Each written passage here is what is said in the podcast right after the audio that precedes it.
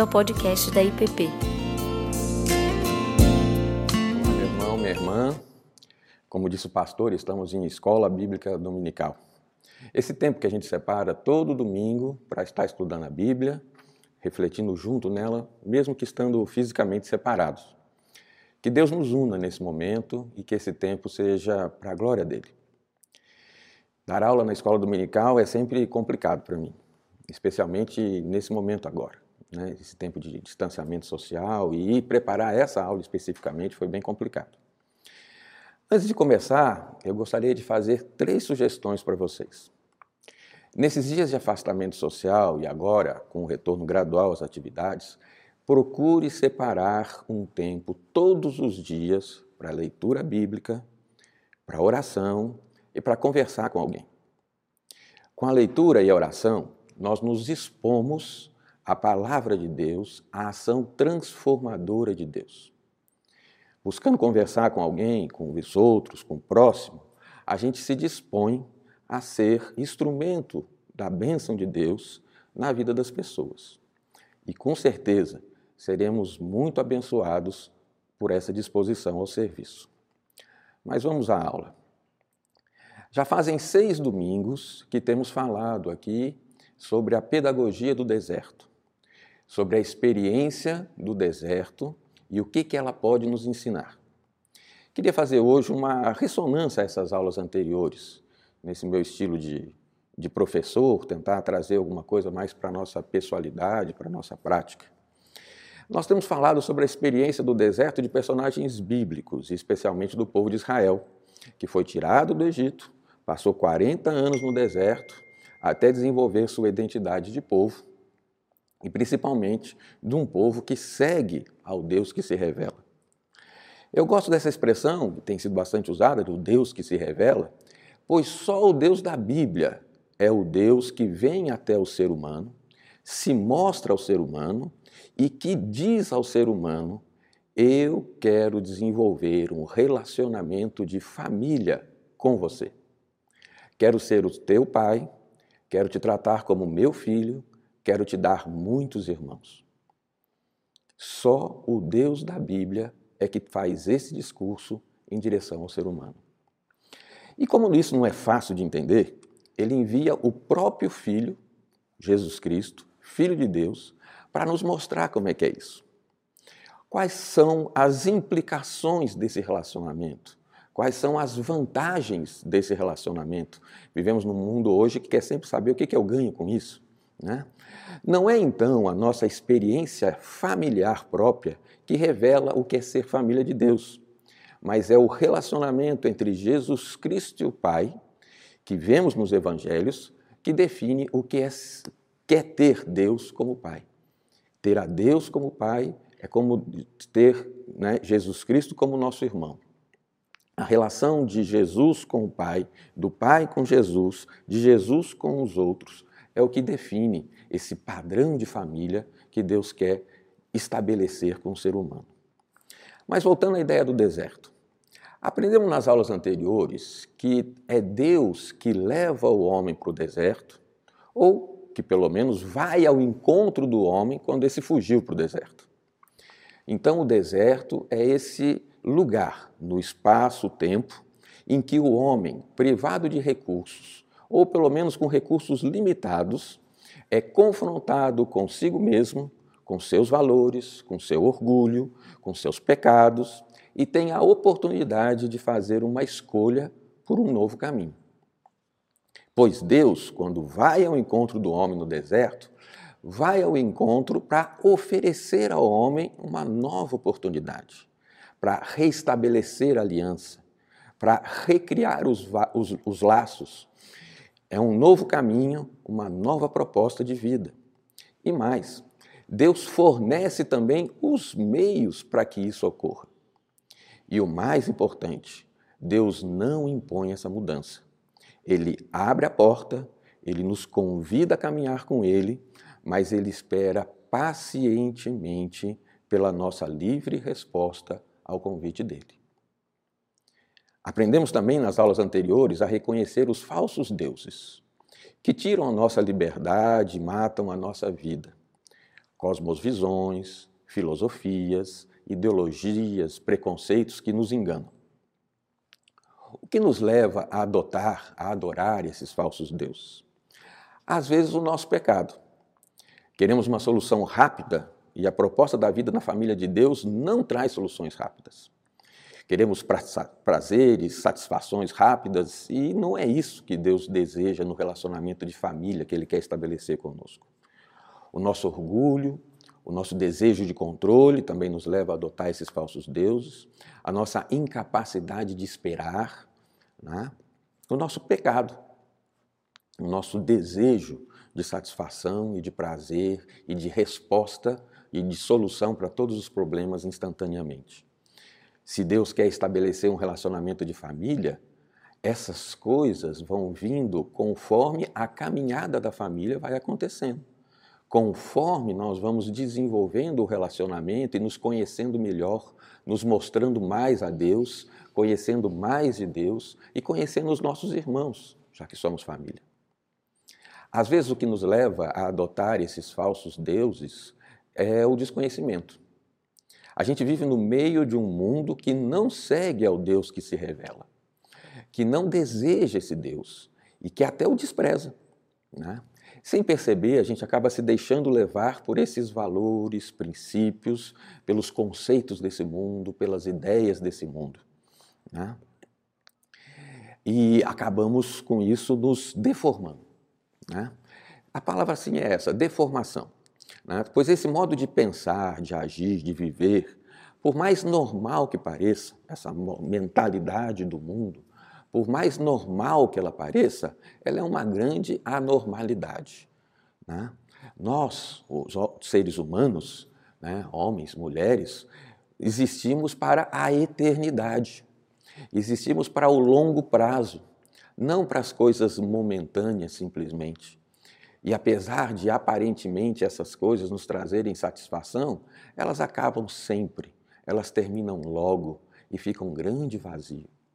Suprimos essas necessidades reais de ser humano, esse desejo de eternidade, esse, essa necessidade de um sentido que vai além do cotidiano, que vai além do dia a dia, que vai além do meu trabalho, que vai além das coisas que eu faço, esse sentido que está no ser, nós encontramos isso no Deus da Bíblia, no Deus que se revela. A gente existe para a eternidade e não para essas virtualidades, essas é, é, vaidades do mundo de hoje, da mentalidade que nos rodeia. Daí a necessidade de nós buscarmos aprender com a palavra de Deus e de levar essa palavra de Deus ao nosso próximo. Aí essa ideia de estarmos sempre em escola dominical, estudando a Bíblia, estudando a palavra de Deus. O deserto não é necessariamente um lugar, apesar que foi para muitos desses personagens bíblicos que nós já estudamos. O deserto pode ser um período na nossa vida. Né? Foi assim na vida dos verdadeiros profetas de Deus, como nos conta a Bíblia. Foi assim na vida de Neemias, na vida de Daniel. Eles estavam na Babilônia, tinham coisas ao seu dispor, né? Não faltava nada, não estavam abandonados no meio da areia do deserto. Mas eles viviam num ambiente espiritualmente inóspito para eles. Não era o lugar deles. E ali, sozinho muitas vezes, sem a companhia de outros, eles eram confrontados em manter ou não a minha fé no Deus que se revela. Né? Talvez seja assim o teu momento atual de vida. Né? Às vezes esse tempo de afastamento social traz isso. Né? Ou devido à crise econômica que está chegando, ou devido à crise política que já se instalou há muito tempo e que tem se agravado. Né? Talvez por você ser forçado a conviver cotidianamente com a tua família e com você mesmo, né? você se acha no deserto. Né? Normalmente, nos dia a dia, a gente tem várias distrações que tiram o foco de nós, que tiram o foco daqueles que estão perto. Nos ocupamos, como Marta, com uma série de coisas né? E dizemos que é o trânsito que nos deixa nervoso, ao invés de dizer que nós somos nervosos. Né? Nós nos irritamos por causa dos problemas no trabalho.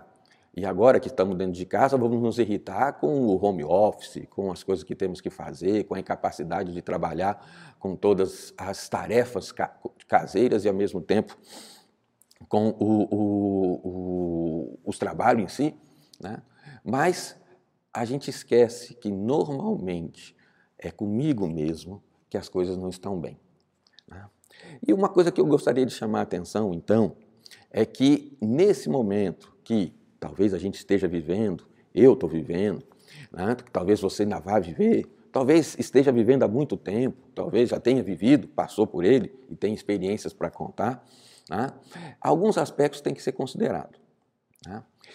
A palavra de Deus vem ao homem, à mulher de Deus que está no deserto.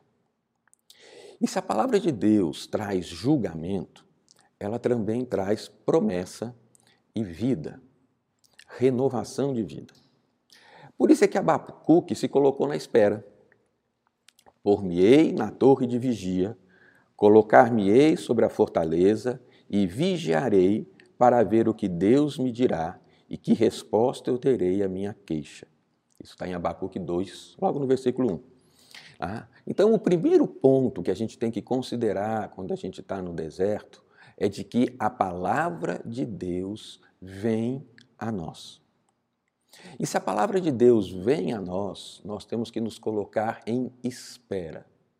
Uma espera atenta, uma espera que incomoda a Deus, uma espera que pergunta para Deus, uma espera que busca a Deus. A gente já ouviu aqui sobre a, a, a experiência da, da, da, viúva que buscava o juiz Inico, que insistia com o juiz Inico, esperando uma resposta. Nós temos o exemplo de Abacuque, que resolveu se colocar na torre de vigia, esperando, vigiando. É uma espera atenta, é uma espera cuidadosa. Não é um deixar de lado, não é um baixar os braços. Né? Não é a espera de quem acredita que as coisas vão melhorar. As coisas não vão melhorar. As coisas não melhoram, a menos que Deus intervenha. Né? A gente não espera que as coisas melhorem por causa dos homens. As coisas não vão melhorar com os homens, não vão melhorar com os planos, não vão melhorar com as políticas, com as mudanças de mentalidade. Né? As coisas só melhoram quando o reino de Deus chega, quando a glória de Deus se manifesta, quando Jesus Cristo volta. Essa que é a ideia que temos que ter na cabeça. Né? Essa ideia de que Jesus Cristo volta é interessante. É certo, é verdade. Jesus Cristo vai voltar um dia. E nós, como igreja, esperamos ansiosamente por isso. Mas o reino vem a todo dia. E Jesus Cristo pode chegar na tua vida, na minha vida, voltar para a nossa vida, às vezes, hoje, nesse momento. Né? Se você acordasse de manhã cedo e recebesse uma mensagem no celular dizendo para você, é hoje que Jesus Cristo volta, isso ia transformar o teu dia. Isso ia fazer com que as coisas fossem muito mais radiantes, muito mais vibrantes. Aquela espera de uma vida inteira está se cumprindo. Né? Mas como nós não sabemos o dia, nós podemos viver essa experiência todos os dias. E não é uma fuga, um sair, um se enganar, é um trazer para o aqui e agora a promessa de Deus que não falha e que não vai falhar.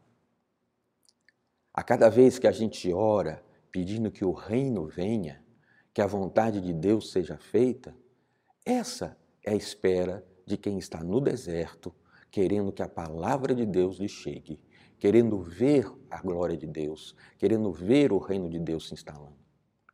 E essas coisas não dependem de quão forte é a tua boa vontade, ou a tua oração, ou a tua intenção, de quão insistente é o teu pedido.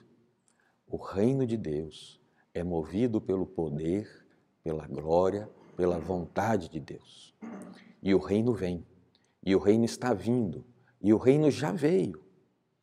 Jesus Cristo nos disse isso.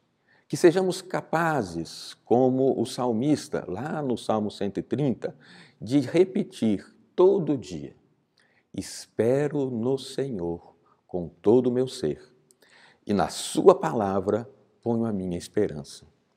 Espero pelo Senhor mais do que as sentinelas pela manhã. Sim, mais do que as sentinelas esperam pela manhã.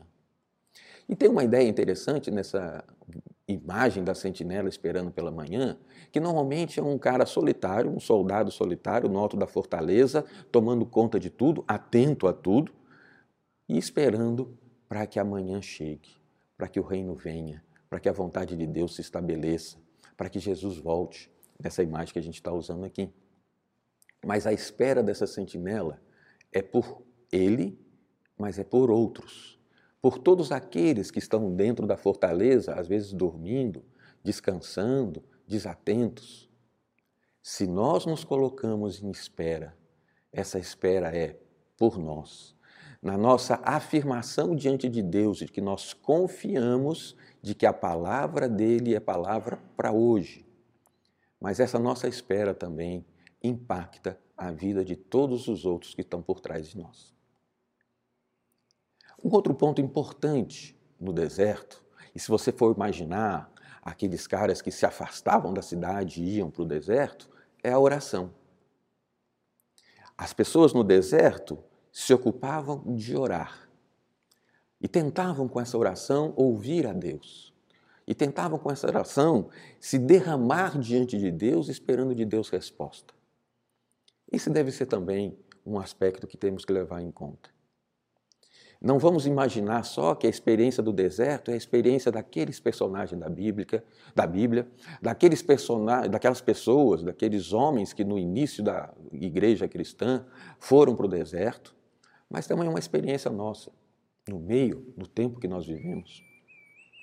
Então, nesse tempo, precisamos nos voltar para a palavra, esperar atentamente sobre a palavra, confiando nas promessas querendo que Deus nos fale através da palavra. É um tempo também em que nos colocamos em oração, diante de Deus, apresentando a Ele nossas necessidades, nosso clamor, nossas preocupações e aflições, apresentando a Ele aquilo que nos ocupa e preocupa, e esperando dele a consolação, a restauração, o vigor que renova a alma. Né? E um terceiro ponto interessante é de que todos esses personagens da Bíblia que foram para o deserto, eles saíram do deserto. E quando eles saíram do deserto, eles tinham uma missão a cumprir, eles tinham algo a fazer, ou simplesmente eles foram ao encontro dos outros, da família deles, dos companheiros deles, das pessoas para quem eles estavam, com quem eles estavam junto e para quem eles trabalhavam. E aí eles levaram para essas pessoas a palavra de esperança, de renovação que eles receberam no deserto. Por isso a importância de que a gente tente manter contato com os nossos próximos. Tentar saber o que, que eles sentem. Né? Mais do que eu estar aqui falando com vocês agora, seria melhor se eu estivesse ouvindo. Se você tivesse o espaço de estar conversando, né? Procure tentar fazer isso nas reuniões de oração que estamos tendo agora, toda quarta-feira, às sete e meia da manhã. Né? É pelo Zoom, a gente conversa, a gente compartilha. No grupo pequeno, vários grupos pequenos da nossa igreja estão se reunindo também, usando essas ferramentas da tecnologia. Né? Procure fazer isso ligando, telefonando. Né? Ontem, numa palestra lá na, na UNB sobre as novas tecnologias de ensino, o professor estava comentando de que hoje em dia os jovens fazem, não, podem estar morrendo, mas a única forma de reação que eles têm é mandar uma mensagem. Eles não sabem que eles podem ligar, fazer um telefonema e pedir socorro. Né? É interessante isso. Né? Lembre-se, irmão, disso. Né? Buscar, esperar na palavra de Deus. Nela nós colocamos a nossa esperança. Nós esperamos pela resposta de Deus. Nós esperamos pela ação de Deus. Nós confiamos que Deus vai agir. E essa espera, ela é por si só revolucionária. Ela é contrária ao que o mundo ao nosso redor diz, porque o mundo ao nosso redor diz sempre que a gente tem que fazer alguma coisa. Né? Mas esperar a ação de Deus transformando vidas é transformador, é revolucionário. Orar, colocando diante de Deus as nossas necessidades e intercedendo pelo nosso próximo, pelo nosso país, pedindo perdão pelos nossos pecados, é um caminho que Deus usa para transformar a realidade ao nosso redor. Né? E usar dos meios que a gente tem para ir atrás do outro, conversar, bater um papo, ligar, perguntar como estão as coisas. Né? Essa espera cristã, ela é cotidiana, é aquela longa caminhada na mesma direção. Domingo de manhã, eu vou me levantar, vou preparar a mesa do café para todo mundo lá de casa, vou montar para todo mundo, mesmo, mesmo que alguns não venham para o café, vou montar o computador, vou ligar na TV, vou sentar diante da TV para assistir a aula da escola dominical, orando para que Deus fale comigo. É assim nessas últimas 12, 13 semanas. E vai ter que continuar sendo assim, até que o Senhor Jesus verdadeiramente volte e, se, e o reino se estabeleça por completo. Cotidianamente esperaremos no Senhor. Nesse tempo de deserto, nesse tempo de afastamento, esperamos no Senhor, confiamos no poder da oração e vamos atrás dos nossos irmãos. Que Deus nos abençoe com isso, que Deus nos transforme com isso. Em nome de Jesus. Você acabou de ouvir o podcast da IPP. Para saber mais, acesse nossa página em www.ippdf.com.br.